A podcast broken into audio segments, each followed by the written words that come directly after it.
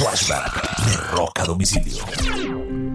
Un 10 de febrero del año de 1997, la agrupación de Britpop británica Blur publica su quinto disco. Este se convierte en uno de los discos más importantes para la banda porque a pesar de ser un grupo tremendamente exitoso en Europa, no había logrado un gran hit en Estados Unidos. Este álbum, el quinto disco titulado simplemente Blur, incluía una canción que se convertiría en su más importante éxito en listas de Estados Unidos. Se llama Son 2. Este fue un flashback de rock a domicilio.